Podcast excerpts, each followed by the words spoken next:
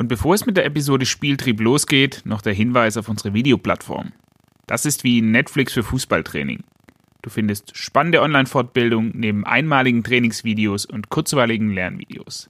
Alles, was du als Trainer brauchst, um dein Training besser zu machen. Spieltrieb, der Kinder- und Jugendfußball-Podcast von Advanced Football. Hallo und herzlich willkommen zu Spieltrieb, dem Kinder- und Jugendfußball-Podcast von Advanced Football. Fünf Fragen an. Wir haben ein weiteres kurzes Format für euch. Trainer, Funktionäre und Vereinsverantwortliche bekommen die gleichen fünf Fragen von uns gestellt und müssen diese nach bestem Wissen und Gewissen beantworten. In der ersten Episode antwortet uns Florian Graudegus vom Hamburger Sportverein. Florian ist dort Koordinator des Grundlagen- und Aufbaubereichs.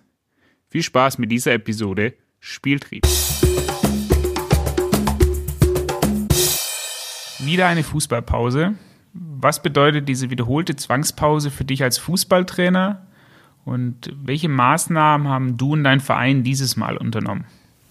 Ja, zweiter Lockdown, erneute Zwangspause. Es ist so, man muss vorab wissen, dass ich bei uns im Verein nicht einer einzelnen Mannschaft zugeordnet bin als, als Trainer oder sonst irgendwas, sondern ich bin als Koordinator für den gesamten Altersbereich zuständig.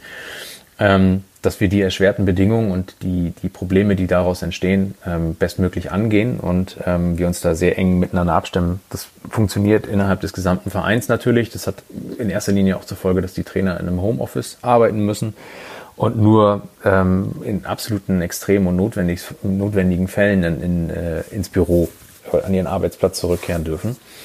Ähm, es ist meine Aufgabe in erster Linie natürlich, dass äh, diese, diese Nicht-Kontaktphase untereinander ähm, da der Kontakt natürlich nicht gänzlich abreißt und ähm, ein, ein gutes Wir-Gefühl oder ein gutes Zusammenarbeiten ähm, gewährleistet bleibt. Und ähm, dazu haben sich die Trainer im Grundlagenaufbaubereich bei uns gemeinsam mit allen Spezialisten ähm, sehr, sehr gut vorbereitet auf diese Phase, die jetzt kommt. Ähm, es ist so, wir haben digital Trainingspläne für die Jungs ähm, erstellt. Die Jungs haben sowohl technisch, athletisch, aber auch in der, im Bereich des, des mentalen Trainings ähm, Aufgaben bekommen, die sie ähm, tageweise abarbeiten. Wir achten dabei aber auch auf die, auf die ähm, Belastungssteuerung, sodass die Jungs anders als im Frühjahr, da hatten sie gar keinen Schulunterricht oder wenig Schulunterricht, wenn überhaupt, ähm, haben sie jetzt ähm, vormittags ganz normalen regulären Unterricht und ähm, wir darauf achten müssen, dass wir die Jungs dann mit Themen oder mit Aufgaben nicht, nicht überfrachten.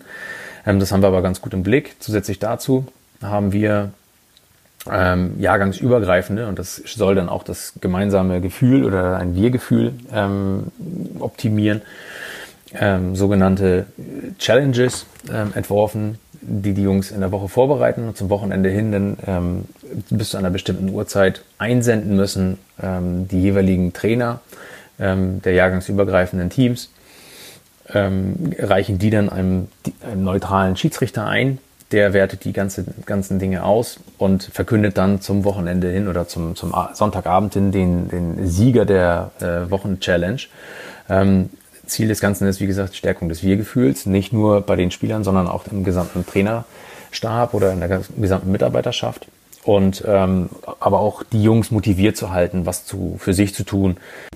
Und es lässt sich jetzt nach den ersten zwei ja, zweieinhalb Wochen dieses Lockdowns dann tatsächlich auch feststellen, dass das auch auf Seiten der Trainer und Mitarbeiter für tatsächlichen Motivationsstub sorgt. Ähm, wir haben im Laufe des Lockdowns die rechtlichen Möglichkeiten jetzt ausgeschöpft und versuchen auch ähm, im Zuge der, der Fördergespräche und der individuellen Rückmeldung zu den, zu den einzelnen Profilen, den Spielern die Möglichkeit zu eröffnen, äh, zu trainieren mit uns auf unserer Anlage im 1 zu 1 Training, das dann ähm, ja, ein bis zweimal die Woche mit jedem Spieler läuft, so dass wir auch dort versuchen, nicht nur digital die, den Kontakt zu halten, sondern auch im zwischenmenschlichen oder im direkten Kontakt, ähm, wobei wir da natürlich dann auf die ähm, aktuell hiesigen ähm, Hygiene- und Abstandsregeln ein, ähm, ja, achten und die auch einhalten.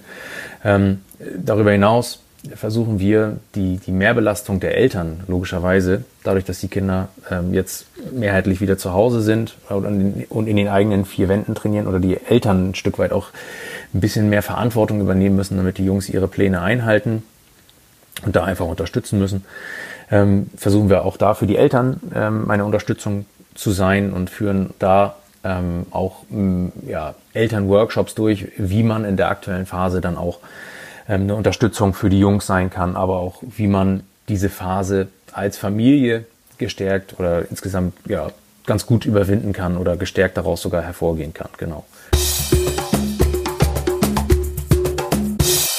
Was zeichnet für dich einen guten Jugendtrainer aus? Und was einen guten Fußballspieler?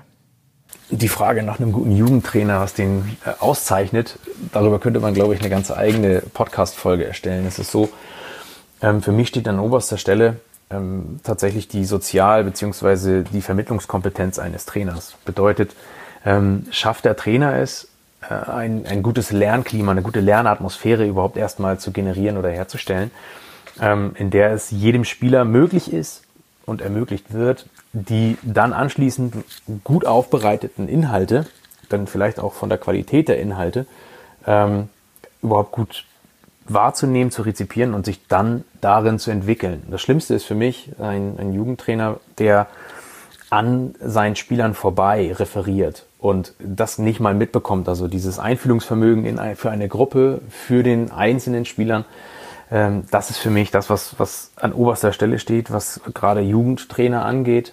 Ähm, mir wird da in dem Bezug auch viel zu wenig in der Trainerausbildung ähm, für genau diese, diese Art von oder die Arten von Vermittlung, also Trainingsmethoden, habe ich in, in, meinem, äh, in meinen Trainerlehrgängen oder in meiner Trainerlaufbahn in der Ausbildung relativ selten mitbekommen.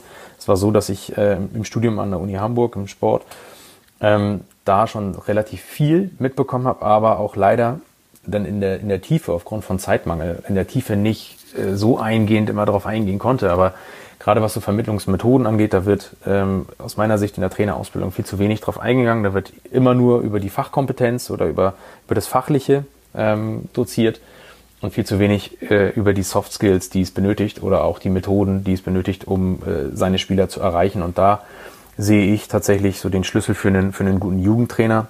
Ähm, ein bisschen plakativ oder ein bisschen, ein bisschen einfach formuliert. Man erinnert sich, jeder war in der Schule und jeder erinnert sich wahrscheinlich an seinen Lieblingslehrer oder sein, an, sein, an den Lehrer, ähm, der es am ehesten hingekriegt hat, dass man gerne in den Unterricht gegangen ist und dort hat man in der Regel auch am meisten mitgenommen. Und die, die die Fachpauker waren, die äh, im Prinzip nur den Stoff über den Trichter in den, in den Schüler rein impfen wollten, an die erinnert man sich wahrscheinlich weniger gerne. Und ähnlich äh, sehe ich das dann eben halt auch bei Jugendtrainern. Der Trainer, der es schafft, dass seine Spieler gerne zu ihm ins Training kommen, der schafft es auch, dass die Jungs Inhalte mitnehmen. Ähm, und das ist am Ende des Tages für mich, für, für einen guten Jugendtrainer der, der Schlüssel. Und das versuche ich bei den Trainern, die wir bei uns beschäftigen, auch immer wieder ähm, hervorzuheben, dass gerade die Lernatmosphäre erstmal das, das, das Basic ist, was, was gewährleistet sein muss. Ja, den optimalen Fußballer, ähm, oder Fußballspieler, was, was einen optimalen Fußballspieler auszeichnet. Ich glaube, das ist total schwer. Ähm, dadurch, dass der, der Fußball so ambivalent ist und es einfach so viele unterschiedliche Profile gibt ähm, und auch Positionen logischerweise gibt, ist es total schwer für mich, da jetzt ein, ja, ein Optimum zu, zu ähm, artikulieren. Ich finde es so, also wir gehen zumindest so da, daran, dass wir nicht nach einem Ideal ähm, streben, sondern das individuell versuchen zu betrachten. Also jeder Spieler bringt unterschiedliche Stärken und unterschiedliche Potenziale mit und es ist unser Ziel, jedem einzelnen Spieler gerecht zu werden in seinem Profil und in seinem Profil das Optimum herauszuholen in allen vier Dimensionen, also sowohl in, in den technisch-taktischen ähm, Be Bereichen als auch äh, eben bei der Athletik oder in der Persönlichkeitsentwicklung. Und da, wie gesagt, an ein, an ein Maximum heranzukommen dabei aber nicht zu ver außer Acht zu lassen, dass jeder eben einfach unterschiedlich ist oder verschieden ist zu seinem, zu seinem Mitspieler.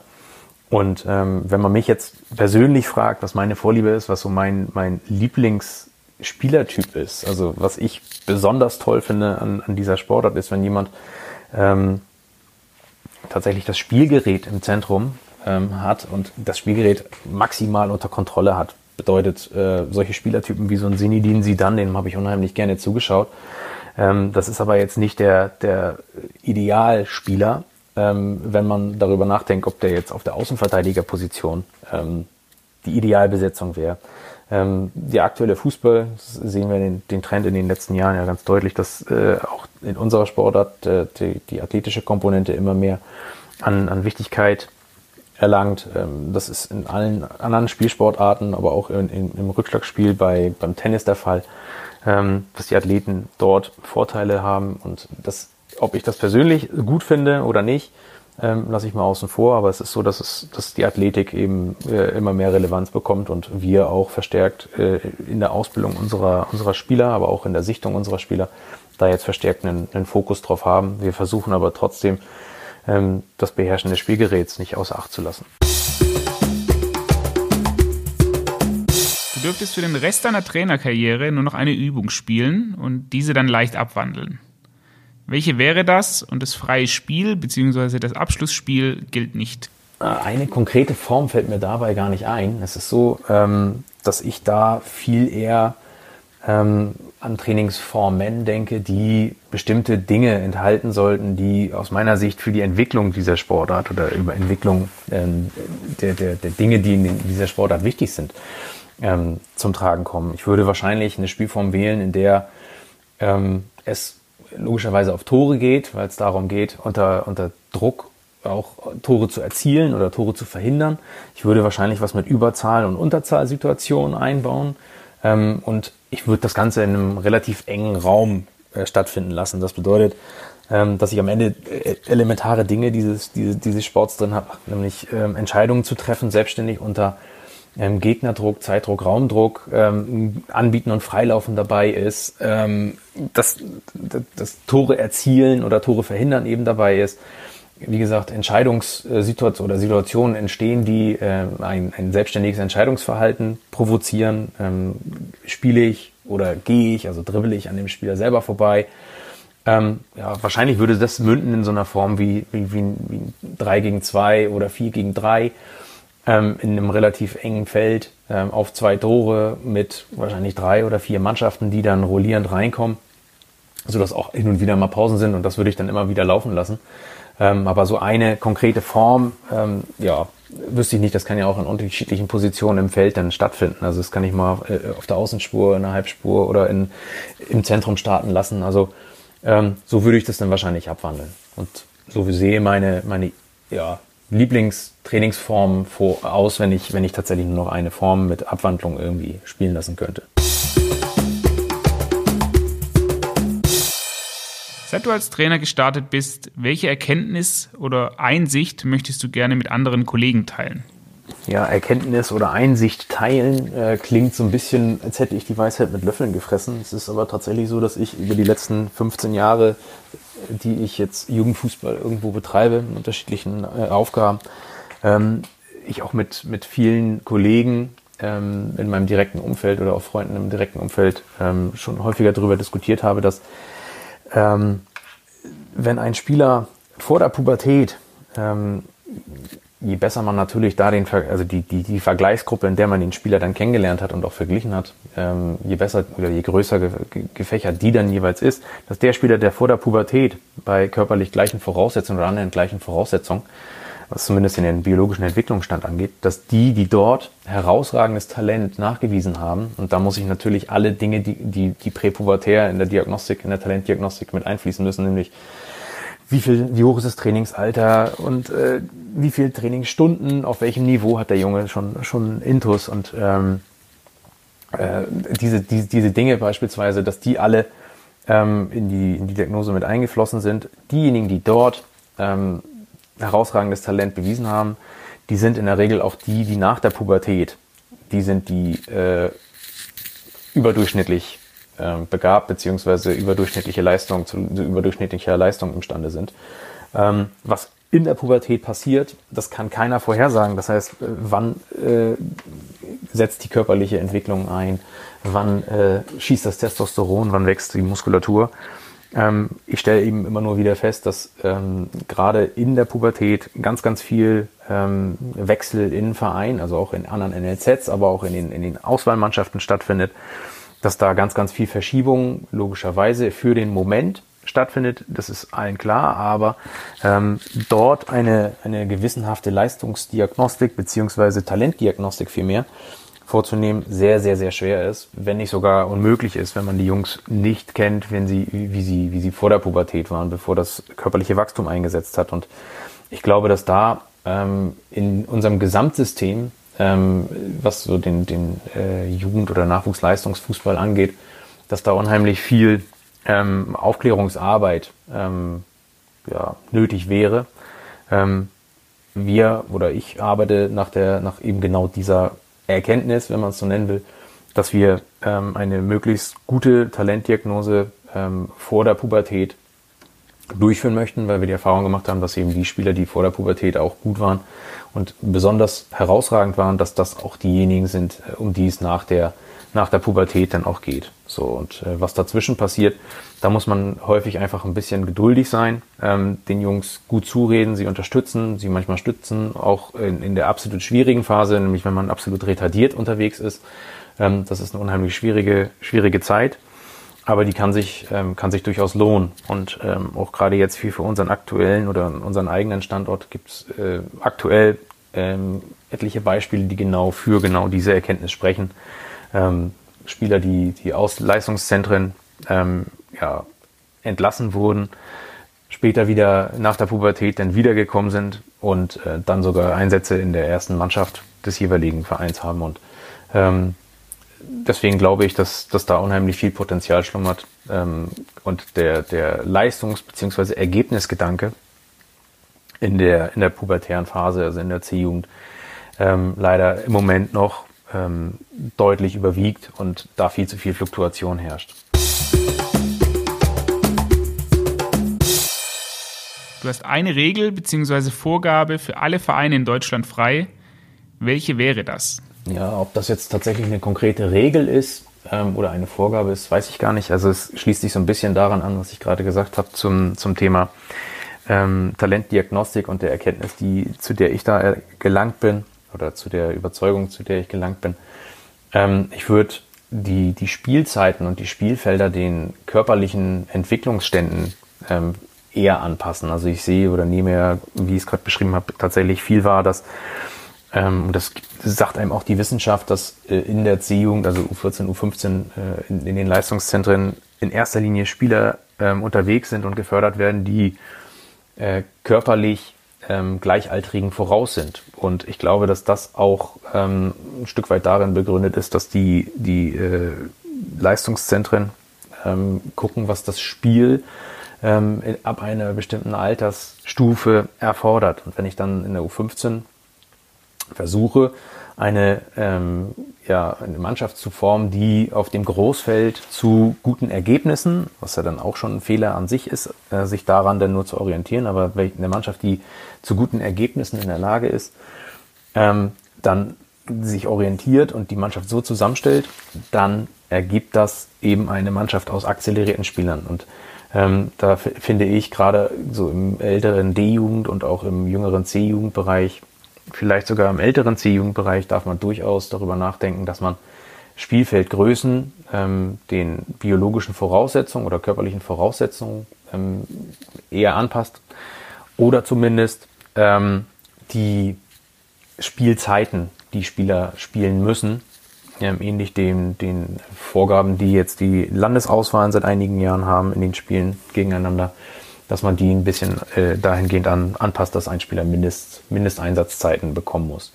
Ein zweiter Punkt ist für mich, ähm, die betrifft in erster Linie also den Kontext äh, Leistungszentren und die Anzahl an Wechseln zwischen den NLZs, die nicht immer darin zu, zu begründen sind, dass äh, das eine Leistungszentrum besser arbeitet als das andere oder die Chancen dort sich besser zu entwickeln dort größer sind als bei dem vorherigen. Ähm, sondern da andere Dinge im Vordergrund steht. Ich würde mir wünschen, dass äh, die Wechsel dort stärker limitiert würden, beziehungsweise dass wenn ein Spieler von einem NLZ in ein anderes wechselt, dass eine deutlich höhere Ausbildungsentschädigung fällig wird, als es aktuell der Fall ist. Ich weiß, dass da vor ein paar Jahren was angepasst wurde, aber offensichtlich ähm, schreckt das äh, viele Leistungszentren immer noch nicht davon ab, ähm, Spieler zu verpflichten, die für den Moment und vielleicht äh, für, für die nächste oder übernächste Saison dann einen gewissen Erfolg garantiert, dass diese, diese Transfers tatsächlich immer noch stattfinden. Und ähm, ich würde mir wünschen, dass da dann, ähm, dass es da dann einfach empfindlicher ist oder dass man sich einen Wechsel von, von einem Spieler nochmal genau überlegt.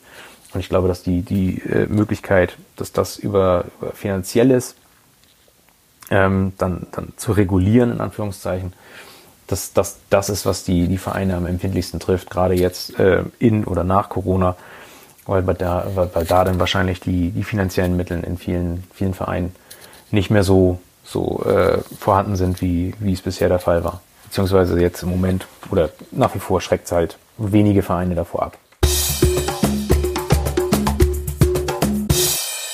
Das war fünf Fragen an mit Florian Graudegehus vom Hamburger Sportverein. Wenn du mehr solche Podcasts hören möchtest, dann vergiss nicht, unsere Kanäle zu abonnieren auf Spotify, Apple Podcast, Deezer, aber auch auf YouTube oder im Idealfall auf unserer eigenen Videoplattform. Diese findest du unter advance.football slash Videoplattform.